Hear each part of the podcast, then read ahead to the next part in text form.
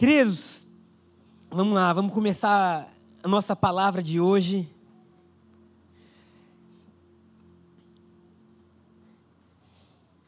Mais uma vez, quantos foram impactados e abençoados por esse louvor? Glória a Deus por isso. Já prepara para o final aquela daqui a um milhão de anos. Porque daqui a um milhão de anos Deus vai continuar cantando para a gente que Ele nos ama. E nós vamos continuar cantando para Ele que nós o amamos de volta. Quem estava aqui domingo passado, ou quem viu o culto online domingo passado, foi bênção, não é? A única obra é crer. E a partir dessa obra, outras obras nascem na nossa vida. E a partir dessa obra, a gente vai sendo mudado, transformado, ampliado. A gente vai se apaixonando por Jesus. É lindo demais. E aí eu continuei lendo João. E eu cheguei no capítulo 7, que é o capítulo seguinte. O tema da nossa palavra hoje é bem simples: é pessoas. pessoas. A gente fez uma enquete no Instagram da igreja. E aí ganhou pessoas são. Aí eu não fiquei satisfeito, porque a pregação é minha. Eu lancei um no meu pessoal. E aí pessoas ganhou. E aí em cima da hora eu falei, muda a arte, porque pessoas ganhou, né? Amém. Glória a Deus por isso. Então vira para quem está do seu lado e fala assim, as pessoas são as pessoas, não é verdade? as pessoas são as pessoas. Algumas pessoas já te surpreenderam na sua caminhada? Você fala, gente, essa pessoa me surpreendeu, não é? A gente nunca sabe o que esperar de uma pessoa. E o mais interessante é que foram as pessoas que erraram o caminho e Jesus desceu pelas pessoas. Ele desceu por mim, por você. Ele desceu pelo vascaíno, que não tem juízo. Desceu pelo flamenguista, ele desceu pela mulher, pelo homem, ele desceu pelo ser humano. E Deus ama pessoas, e Deus ama a nossa complexidade e singularidade, o que nos faz únicos. Quer ver um exemplo? Está aqui o Moisés, eu amo Moisés. Moisés, há quanto tempo a gente caminha junto? Anos, ele não quer dizer, está com vergonha, né? Envelheceu. 2002, são 18 anos. Maioridade. Maioridade, deixa para lá, eu ia falar maioridade idiana, né? Cristã. Mas eu lembro, o perfil do Moisés é único. Aí a gente falou assim: vamos melhorar os stories da igreja. Aí botaram assim no Instagram da igreja. Você gostaria que melhorasse os stories? Aí tinha assim, pode ser que sim. Aí ele, tanto faz, o outro. Aí tinha um voto até o momento, tanto faz. Aí eu falei, eu sei quem votou, tanto faz. Aí o pessoal, duvido. Falei, eu sei quem votou, tanto faz. Foi o Moisés. Aí o pessoal, foi o Moisés. Falei, eu conheço ele há 18 anos. Eu sei que o jeito dele é assim. Agora, Deus ama pessoas e Deus ama isso na gente. Deus ama saber que cada um é de um jeito e Ele nos ama apesar dos pesares. Gente, como é bom ser amado. Como é bom a gente pertencer a um amor que não oscila. A um amor que, tipo assim, no seu pior dia ele vai te amar. E no seu melhor dia ele vai te amar. A maior certeza do cristão e o que nos traz paz é a gente saber que nós somos amados. Estamos em construção, em aperfeiçoamento. Tem coisas que a gente falava cinco anos atrás que talvez hoje a gente não fale mais, é ou não é? Tem coisa que talvez você falou um mês atrás e fala, nossa, eu ensinei errado. E a gente está mudando, e por mais que a gente não entenda tudo, Deus continua nos amando. Então, João 7 é sobre pessoas, e João 8 também. E João 7 começa a caminhada de Jesus, e Jesus acaba de dar aquela palavra para o povo judeu, dizendo: vocês precisam crer, porque agora não é mais por obras, é por fé. Muda a plataforma de vida deles, e existe um grande debate. Mas não é um debate somente assim, caloroso, é um debate que pode matar. Porque eles começam a pensar em Jesus e eles começam assim: a gente precisa matar esse Jesus, porque é melhor ele morrer do que ele levar metade de Israel com ele. Então o debate fica tão quente que começam a se pensar como tirar a vida de Jesus, ok? Então Jesus ouve tudo isso, e de um lado tinha aqueles que criam, porque eles falavam assim: nunca ninguém falou como esse cara. Do outro lado tinha aqueles que estavam assim: cara, que é isso? Ele cura os enfermos, mas o que ele fala é blasfêmia. Então esse é o cenário. Vocês conseguiram entender qual é o cenário? Ok.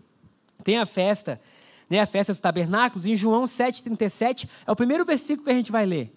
João 7, versículo 37. Jesus está no meio da festa, ele tinha dito que não iria, depois ele apareceu na festa, e a Bíblia fala assim: no último dia, o mais importante da festa, Jesus se levantou e disse em alta voz: Quem tem sede, venha a mim e beba. Pois as Escrituras declaram que rios de água viva brotarão do interior de quem crer em mim. Quem crê nisso? O que Jesus está dizendo é, no grande dia da festa, no dia principal, ele se coloca de pé, ele levanta a sua voz e ele fala assim: Quem tem sede, vem a mim e beba.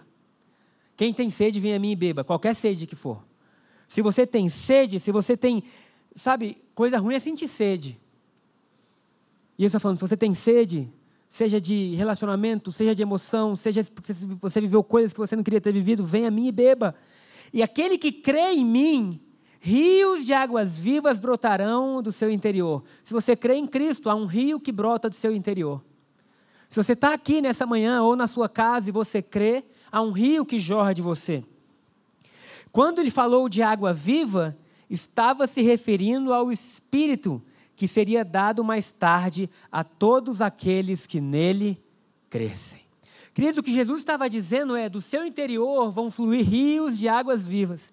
Agora, esses rios de águas vivas, ele estava relacionado ao mover do Espírito Santo. Será que você pode dizer aí no seu lugar, na sua casa, Espírito Santo? Porque esse rio que flui da gente não é a nossa bondade, não são as nossas boas obras, não é aquilo que a gente poderia ou não fazer. Esse rio que flui da gente é o Espírito Santo. E esse Espírito Santo tem poder para mudar qualquer situação, qualquer circunstância, qualquer vida, qualquer pessoa. Ele tem poder para apagar pecados e passados. Por que, que ele tem poder? Porque o que o Espírito Santo faz quando ele encontra uma pessoa é revelar a obra da cruz.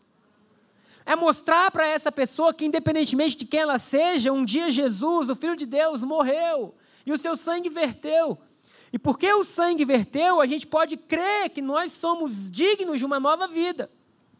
Tem muita gente que tem problema de falar que é digno de algo. Fala assim, ah, eu não merecia nada. Você não merecia nada, é verdade. Mas agora o sangue que está sobre a sua vida merece. O sangue que está sobre você clama. Quem lembra que quando Abel, é, é, Caim mata Abel, a Bíblia fala que o sangue de Abel clamava por justiça. Quem, quem, quem já leu isso em Hebreus? Agora, o sangue de Jesus que está sobre a sua vida, ele clama por coisas melhores, amém? Então, quando Deus olha para você e vê o sangue, Ele fala assim: tal pessoa agora é digno de receber salvação. Quem diz amém? Cura, esperança, é digno de receber coisas maravilhosas, não porque essa pessoa seja boa, mas porque o cordeiro que está vestindo ela é bom. Amém?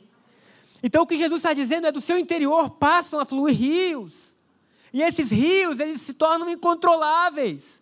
A sua vida muda o ambiente que você está, mesmo sem você saber. Porque de você flui em rios, eu pergunto: quem pode controlar um rio? Ou quem pode parar um rio? Quem pode dizer assim, não, não, olha, o rio quando ele ganha força, é como aqueles lugares que as pessoas vão tomar banho e dizem assim, olha, se chover, foge. Porque a, a tromba d'água, a força da água que desce aqui é muito grande. E o que o Espírito Santo está dizendo é, ei, está chovendo sobre a sua vida. Aleluia. E eu estou começando a produzir algo que é muito grande, que não pode parar em você, que vai alcançar o seu cônjuge, que vai alcançar os seus filhos, que vai ser transformador por onde você passar. Amém? Então Jesus fala assim: olha, quem crê em mim do seu interior vão fluir rios, vão fluir rios que transformam, vão fluir rios que cura. E nisso, no meio desse, desse embate, acontece que os fariseus queriam pegar Jesus em algum erro. Vamos lá para o versículo 43 e 44, tá? João capítulo 7, 43 e 44. Olha o que acontece. Assim a multidão estava dividida a respeito de Jesus. Alguns queriam que ele fosse preso, mas ninguém colocou sobre ele as suas mãos. Quando os guardas do templo voltaram sem ter prendido Jesus, os principais sacerdotes e fariseus perguntaram: por que, que vocês não o trouxeram? Presta atenção na resposta desses homens. A resposta é: nunca ouvimos alguém falar como ele. Aleluia! Será que você pode dizer amém no seu lugar? Sabe, porque essas pessoas elas foram enviadas para aprender Jesus. Mas quando elas chegaram lá e elas começaram a ouvir Jesus, elas falaram assim: olha, a gente nunca ouviu isso. A gente nunca ouviu ninguém falar como Jesus. Todo ser humano quer ouvir Jesus. Não há ninguém que escute Jesus de forma límpida e pura que diga assim: meu coração não ardeu. Quando nós ouvimos falar de Jesus, o nosso coração arde. Lá estão os guardas enviados para aprender Jesus, mas eles retornam dizendo: nunca ninguém falou como ele. E eu quero te encorajar nessa manhã, para você sair daqui e você criar esse, esse hábito na sua vida de você falar assim: sabe, eu vou ouvir Jesus. Eu vou ouvir Jesus.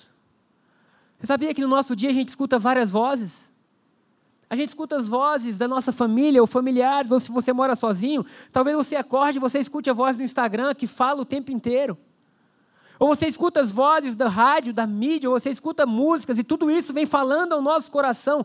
E a gente se acostumou a ouvir muitas vozes, mas há uma única voz que pode mudar a nossa história.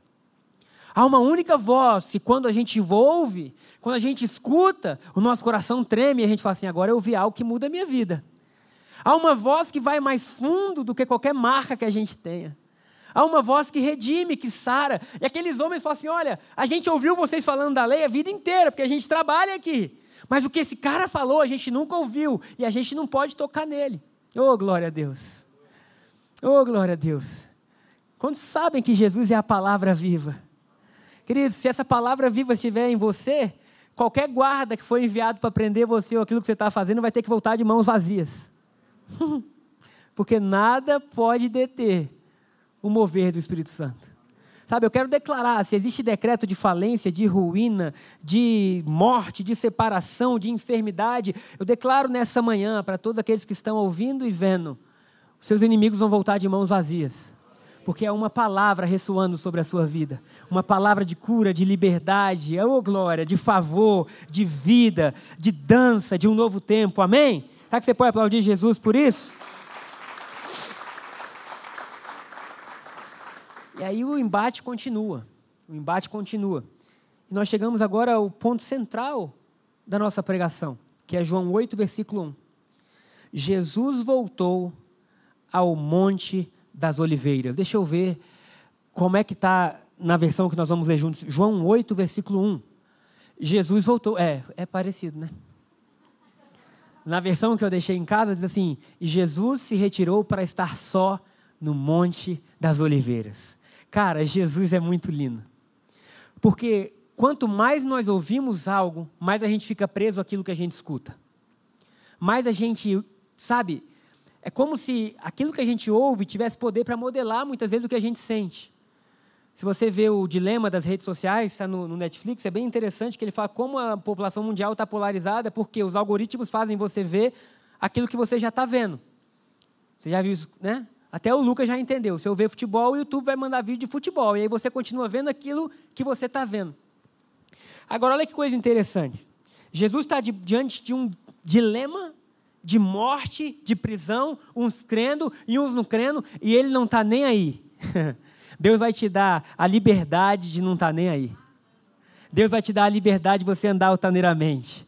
Sabe? O mundo está pegando fogo. Quem ele é? Ele é o filho de Deus ou não é? Não, não, não, não. Ele é um, ele é herege, ele é das trevas, ele é o próprio Satanás, eles diziam.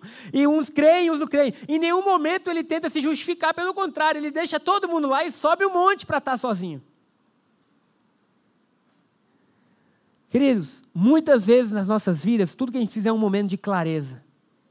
É um momento para a gente parar e dizer assim: bom, uns estão dizendo isso, os outros estão dizendo aquilo, mas espera aí, deixa eu voltar ao lugar da minha essência. Deixa eu voltar ao lugar da minha origem. Deixa eu voltar ao lugar onde não tem mais ninguém. Onde não tem minha mãe, nem meu pai, nem meus filhos, onde sou eu e Deus. E se Jesus, que era Deus, fazia isso, você sabia que você pode fazer também? E se Jesus, que era o Deus encarnado, tinha um momento para ele estar tá só, você sabia que você precisa disso também? Irmãos, é tão difícil a gente estar sozinho hoje. Eu vou ler aqui algumas frases legais. Está num livro chamado Clube das 5 Horas da Manhã. Diz assim: A maioria das pessoas não se suporta. Por isso, elas não conseguem ficar sozinhas e nem caladas. Elas precisam estar com outras pessoas o tempo todo para fugir da raiva e do desapontamento que têm sobre si mesmas. Devido ao potencial desperdiçado, perdendo as maravilhas e a sabedoria que a solidão e o silêncio trazem. Assistem TV sem parar e nem percebem que isso e o celular destrói tanto a imaginação quanto a conta bancária, é o que ele coloca no livro. Queridos, você já parou para pensar que qualquer momento que você esteja sozinho, ou a maioria das pessoas, tá? não vou dizer todos, você abre seu celular? A gente está tão acostumado a ter uma, uma multidão de informação que é difícil a gente parar. E aí você fala assim: o que, é que você está vendo? Eu não sei, mas seu dedo já está condicionado a arrastar, né? Aí você vai subindo, você vai subindo. Quando você vê horas passaram e você perdeu o privilégio de você se encontrar com Deus e consigo mesmo. O privilégio de você parar e dizer assim: Deus, eu estou aqui. Agora, o que eu acho interessante é que o silêncio muitas vezes é transformador. No início ele dói. Alguém já leu o livro O Impostor que Vive em Mim? Muito legal esse livro. Você tem que ter ele na sua, na sua estante e ler, amém? Não é só ter na estante, porque livro na estante não muda. Você compra e você lê. Ele fala assim: eu era um pastor, eu viajava, e de repente ele vai para um retiro, que era 14 dias sem ele poder falar com ninguém, nem ler um livro e nem fazer nada que tirasse ele dele mesmo. E aí ele fala assim: no primeiro dia eu pirei. No primeiro dia eu já não aguentava mais, eu disse: não é possível, preciso fazer alguma coisa. Ele fala assim: mas o tempo foi passando, e pela primeira vez na vida eu pude ter a convicção e a certeza de que Deus me amava. Eu assim, quando as vozes se calaram, eu pude olhar, eu pude ver, eu pude sentir, eu pude perceber que o amor de Deus por mim não tinha fim. Quando Jesus sobe o monte, é interessante isso, porque eu fiquei, eu fiquei pensando, se ele subiu o monte, a cidade estava onde? Embaixo dele. Ele devia às vezes olhar as luzes da cidade, naquela época não era tão iluminado como hoje, mas existiam luzes. Ele devia olhar as luzes da cidade e dizer assim: Deus, contigo aqui, eu estou acima de qualquer outro problema. E eu quero convidar você nessa manhã a subir. a subir. A sair dos problemas que são como vozes que não se calam na sua mente e dizer assim: ei, ei, acima de tudo isso, há um lugar que Deus tem para mim. Ele me fez assentar nas regiões celestiais. E aqui é tudo diferente. E aqui eu posso ser eu mesmo. E aqui eu posso ter lucidez. Às vezes, 10 minutos, sabe? Será que você conseguiria parar 10 minutos, simplesmente parar? Dizer assim, eu vou parar por 10 minutos. Se você for como eu, um pouco mais agitado, você vai ver que no quarto minuto seu dedo começa a coçar e você começa assim, eu preciso fazer alguma coisa. Alguém mais é assim? Não, eu preciso fazer alguma coisa. Não é possível, não. Me dá um livro para eu ler, me dá uma situação para eu resolver, me diz alguém que está com problema, ou não, só me. sei lá. Mas quando você para e você fala assim, Deus, eu, eu preciso desse tempo para parar. Diz assim: algo mais profundo, a solitude gera algo mais profundo que a aprovação social.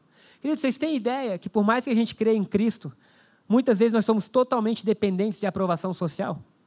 do que as pessoas dizem sobre nós, do que as pessoas vão falar, vão dizer. Um dia a pessoa me mandou uma, uma pergunta dizendo assim: Eu tenho muito medo de, de, tentar. Eu falei: Sabia que o medo é só uma questão de necessidade de aceitação, seja ela pessoal ou seja ela social?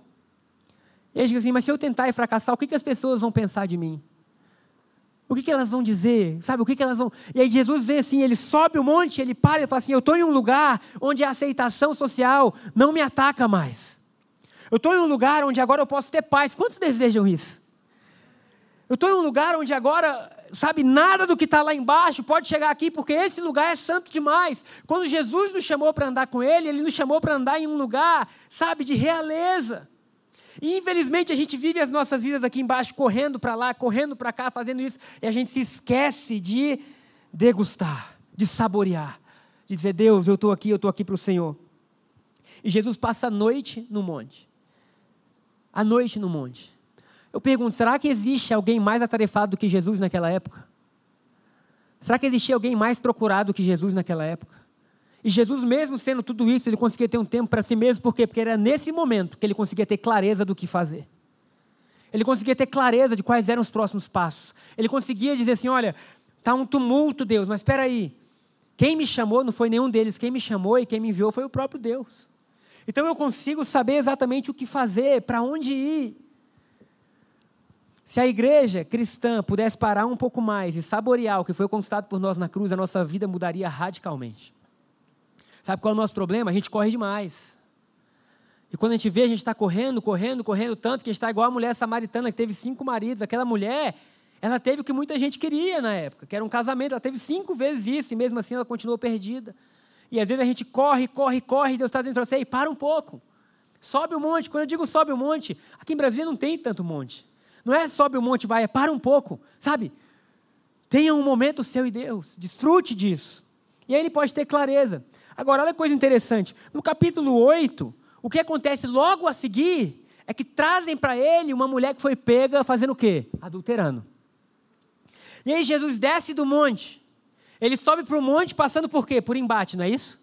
ele desce do monte e o que, que ele vai ver diante, da frente, diante dele? Um novo embate. Sabe? Não tenha medo de embate, tenha medo de não ter clareza. Não, na verdade, não tenha nem medo de ter clareza. Tenha desejo de ter clareza, amém? Porque os embates e as pressões, qualquer pessoa que esteja em crescimento, isso é normal. Jesus subiu o monte, saindo de um embate. Jesus desceu o monte, ele vê outro embate, mas dentro dele existia paz. A paz que você vai viver, nem sempre ela vai estar nas suas circunstâncias, ela vai estar no seu coração.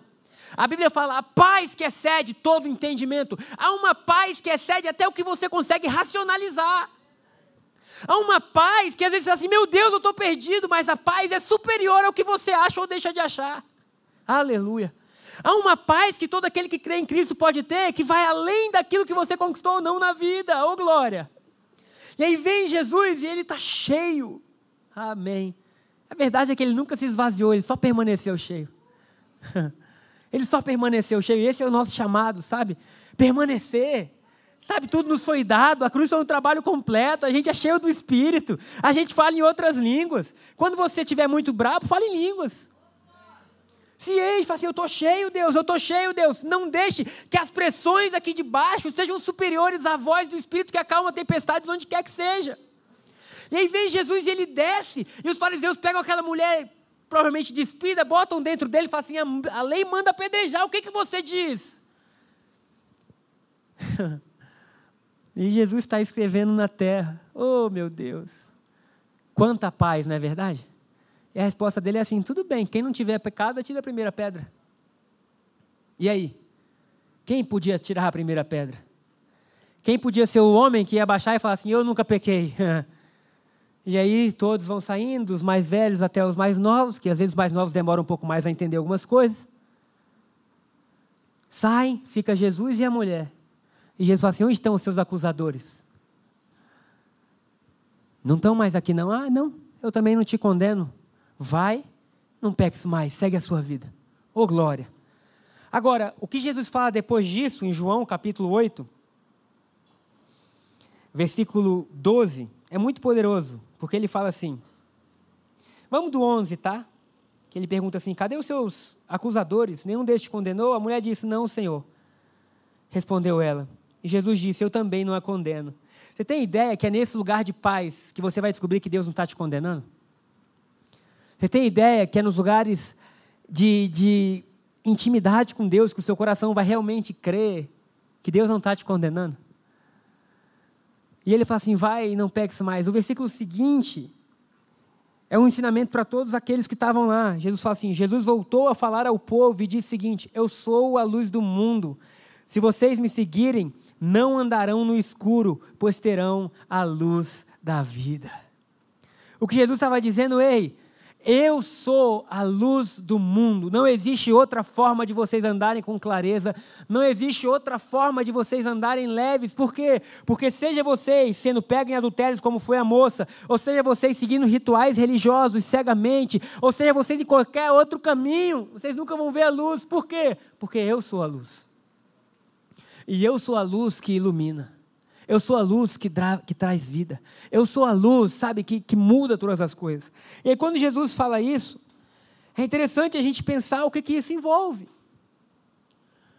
Porque parte da gente também tomar uma decisão de seguir. O que Jesus falou assim: olha, se vocês ouvirem a minha voz, e qual é a voz de Jesus? A voz de Jesus é, é por fé. Amém? A voz de Jesus é aquela que a gente falou no domingo passado, é por você crer, é por você seguir. Ele fala: se vocês seguirem as minhas palavras, as palavras de Jesus são simples. É ama a Deus acima de todas as coisas, ama o teu próximo como eu te amei. Viva por fé, essa é a palavra de Jesus. Se vocês seguirem isso, se vocês ouvirem, se vocês entenderem, vocês vão andar na luz. Agora, quantos lembram que, acho que foi na generosidade que eu falei assim, às vezes a coisa mais difícil de mudar é só um, um drive mental que já está instalado. E aí a gente acha que as coisas são porque são, não é porque o mundo é verde, é porque os seus olhos são verdes. O que Jesus está dizendo é: deixa eu mudar seus olhos. Deixa eu mudar seus olhos. E sabe quando os nossos olhos mudam? Quando a gente simplesmente se rende a Jesus e fala: Jesus, eu estou aqui, fala comigo. Quando você fala, Deus, eu sei que eu sei que nós somos casados, eu sei que eu faço parte de uma aliança que é firmada pelo teu sangue, mas eu quero desfrutar de algumas coisas sobrenaturais, Deus. Eu quero ouvir o que o Senhor tem. Sabe, eu quero ver algumas coisas acontecendo. E aí eu vi um vídeo, nós já estamos finalizando, eu vi um vídeo essa semana do, do Vitor, ele estava correndo e ele está num processo de, de, de, assim, de muita conquista física, né? de conseguir fazer um Ironman, que é puxado. E aí ele fez um vídeo assim, né? Ele falou assim, obrigação ou disciplina. Eu achei bem interessante o vídeo. Porque Jesus nunca teve obrigação de fazer isso, mas Jesus sempre teve disciplina. Jesus sempre foi muito disciplinado. O problema do ser humano é que muitas vezes ele tenta controlar os outros, mas não controla a si mesmo. E a gente passa a querer controlar todo mundo que está ao nosso redor, e a gente esquece que o único dom dado por Deus de controle é domínio próprio. é domínio próprio. E aí, de repente, você fala assim: Deus, tudo bem, o Senhor não está mais me obrigando a isso. Eu entendo que não é isso que vai gerar a bênção, porque as bênçãos foram geradas pela cruz. Eu entendo que, que existe uma terra prometida chamada Jesus. Deus, eu entendo, ok, bênção. Glória a Deus por isso. E de repente, quando você entende isso, você olha a sua vida e fala assim: Eu entendo tudo isso, mas talvez eu não, eu não consiga viver ainda tudo isso que está disponibilizado. Alguém entende o que eu estou falando? Talvez você fale assim: Deus, tudo foi liberado, a cura foi liberada, sabe? A, a salvação, a alegria da salvação que Davi orou, dizendo: Restaure em mim a alegria da salvação, a esperança foi liberada. Mas às vezes eu olho a minha vida e não está tão de acordo assim. Alguém já passou por isso ou está passando? E aí Paulo grita assim: Transformai-vos pelo quê? Pela renovação da vossa mente. Quando Jesus fala assim, eu sou a luz do mundo, e se você andar comigo você vai ter luz, ele não estava brincando.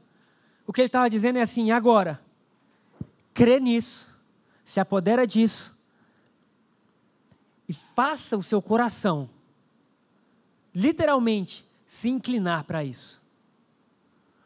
Queridos, se nós desejamos crescer, amadurecer, é, desenvolver, se nós queremos um bom casamento, se nós queremos é, construir qualquer coisa na vida, uma das coisas que a gente tem que ter é disciplina, é ou não é? É ou não é?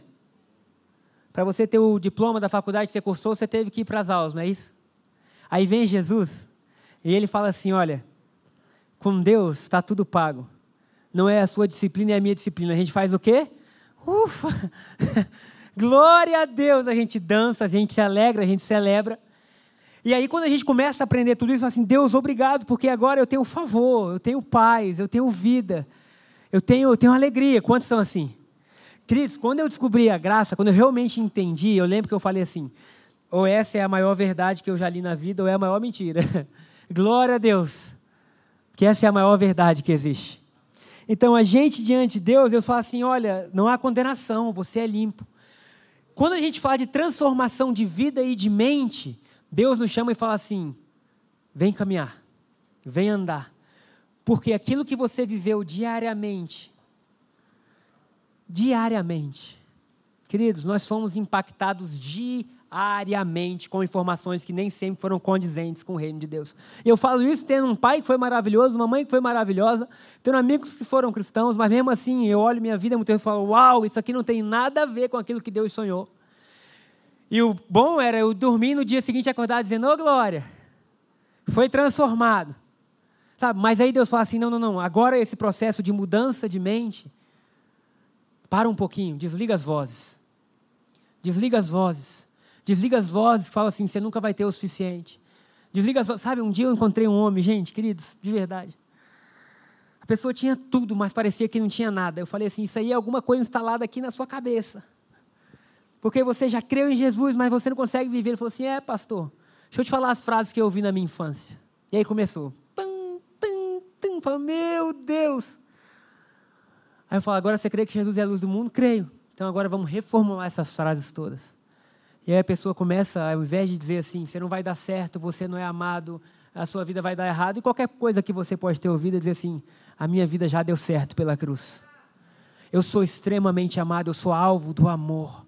Sabe? E aí todas as dificuldades que eu tenho da pregação hoje é pessoas, todas as dificuldades que acontecem com você de forma única, ninguém tem as mesmas dificuldades que você. Ninguém tem. E Jesus sabe delas. Mas sabe, para todas as dificuldades, Jesus só deu um remédio: eu sou a luz. Eu sou a luz. Quem anda em mim não vive em trevas. Se existe alguma área da sua vida em trevas, eu te convido, acende a luz.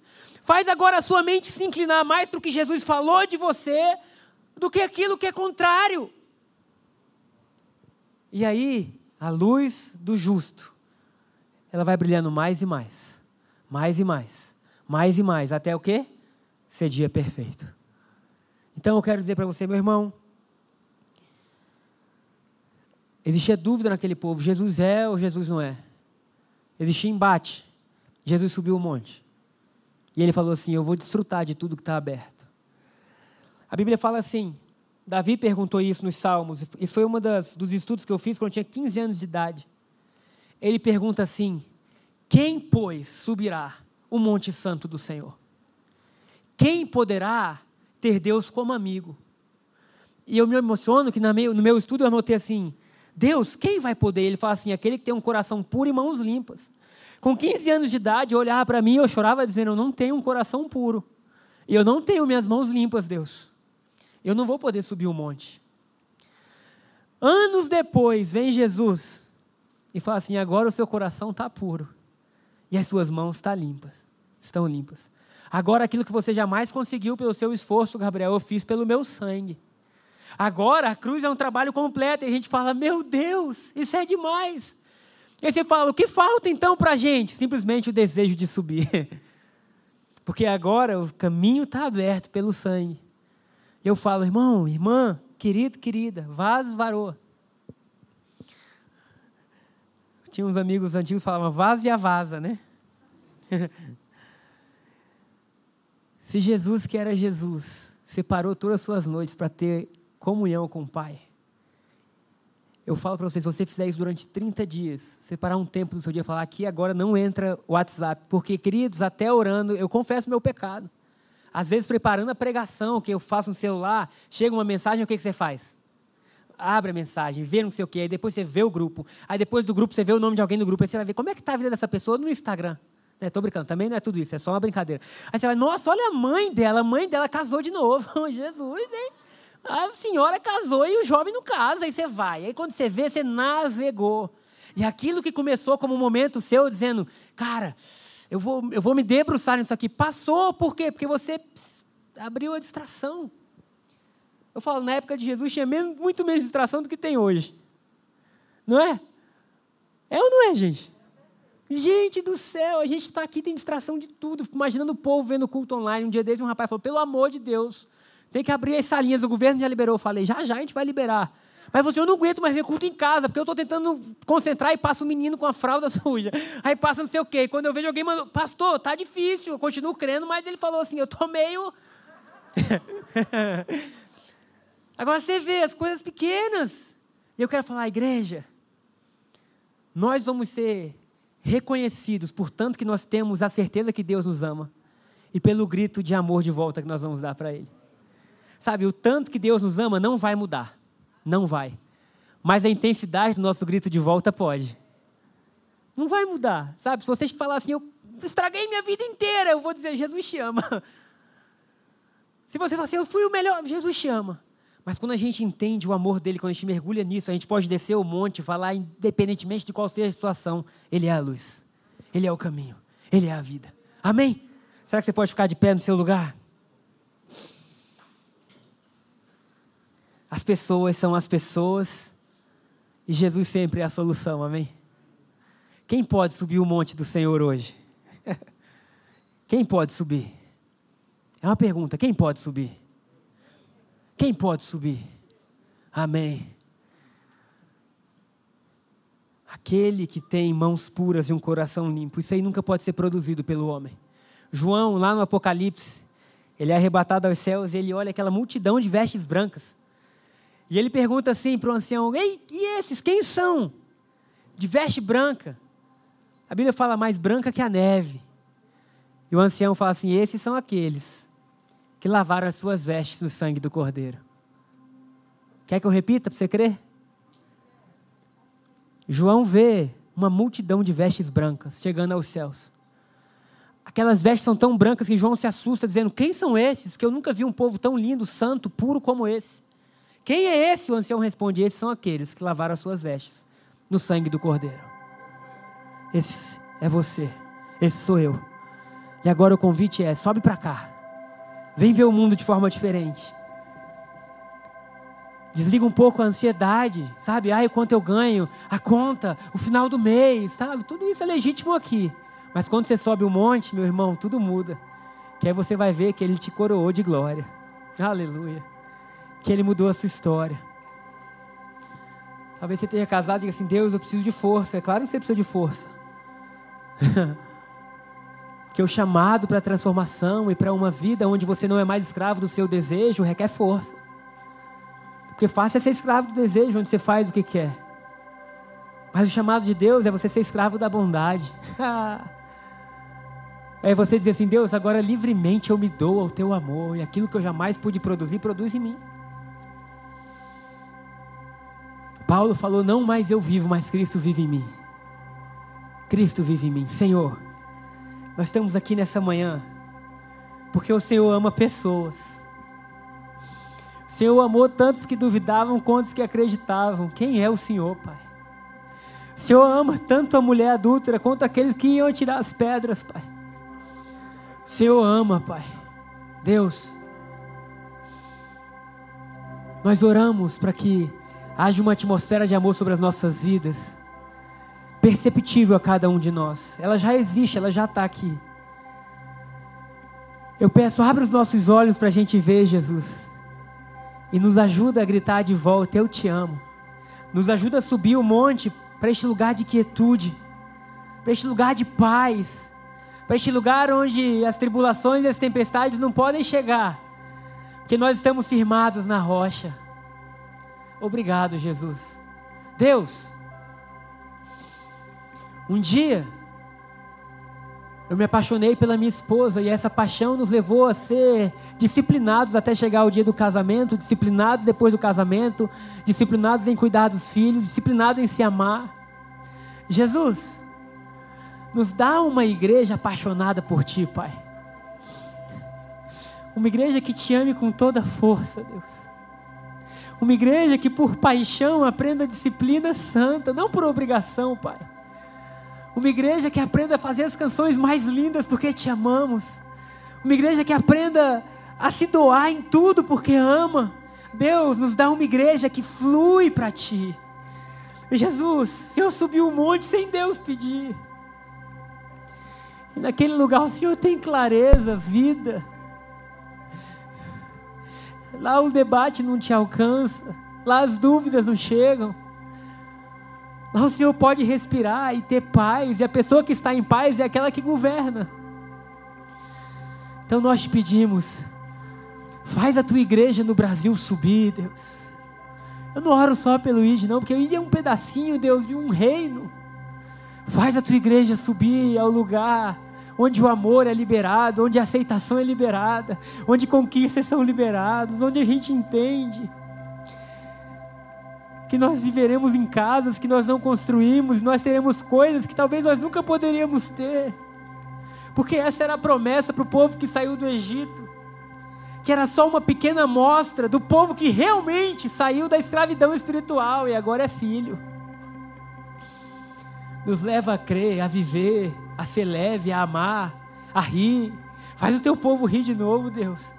Em algum ponto a igreja se tornou tão chata, Jesus perdeu o brilho da vida. Leva de volta, Deus, a igreja é este lugar onde a gente pode desfrutar de Ti, Deus.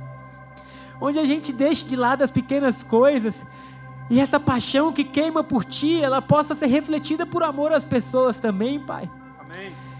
E que no final de tudo, quando um dia tudo isso acabar, estando a gente aqui, ou sendo daqui a, sei lá, um milhão de anos, que na nossa boca e no nosso coração e no coração dos nossos filhos e netos e bisnetos, a gente ainda possa dizer: Nós chamamos Jesus, porque nós sabemos que o Senhor nos ama. Nós chamamos Jesus, tudo que nós temos é teu. Todo fôlego que nós temos é teu. O Senhor é Deus de vida. Nos ensina, Deus, nos ensina, Deus, nos ensina, Deus que a gente nunca seja aqueles que estão com as pedras nas mãos, e nem que aqueles que são pegos em adultério, Pai. Mas que nós possamos ser como o Senhor que desce o monte com clareza, com vida, com destino, com liberdade, com paz, com santidade. Senhor, que a gente nunca se enxergue a quem. Porque o problema da igreja é se ver como uma prostituta, ou como adúltera, como aquele que atira pedra. Esses são os problemas, mas a solução é se ver como Jesus. E nós queremos nos ver como o Senhor, que tendo todas as coisas, amava desfrutar de relacionamento com o Pai. Pai, nós chamamos. Nós viemos aqui neste domingo de manhã, ou nós ligamos o culto na nossa casa para dizer: Pai, nós chamamos. Nós chamamos, obrigado pelo seu amor. Assim nós oramos em nome de Jesus.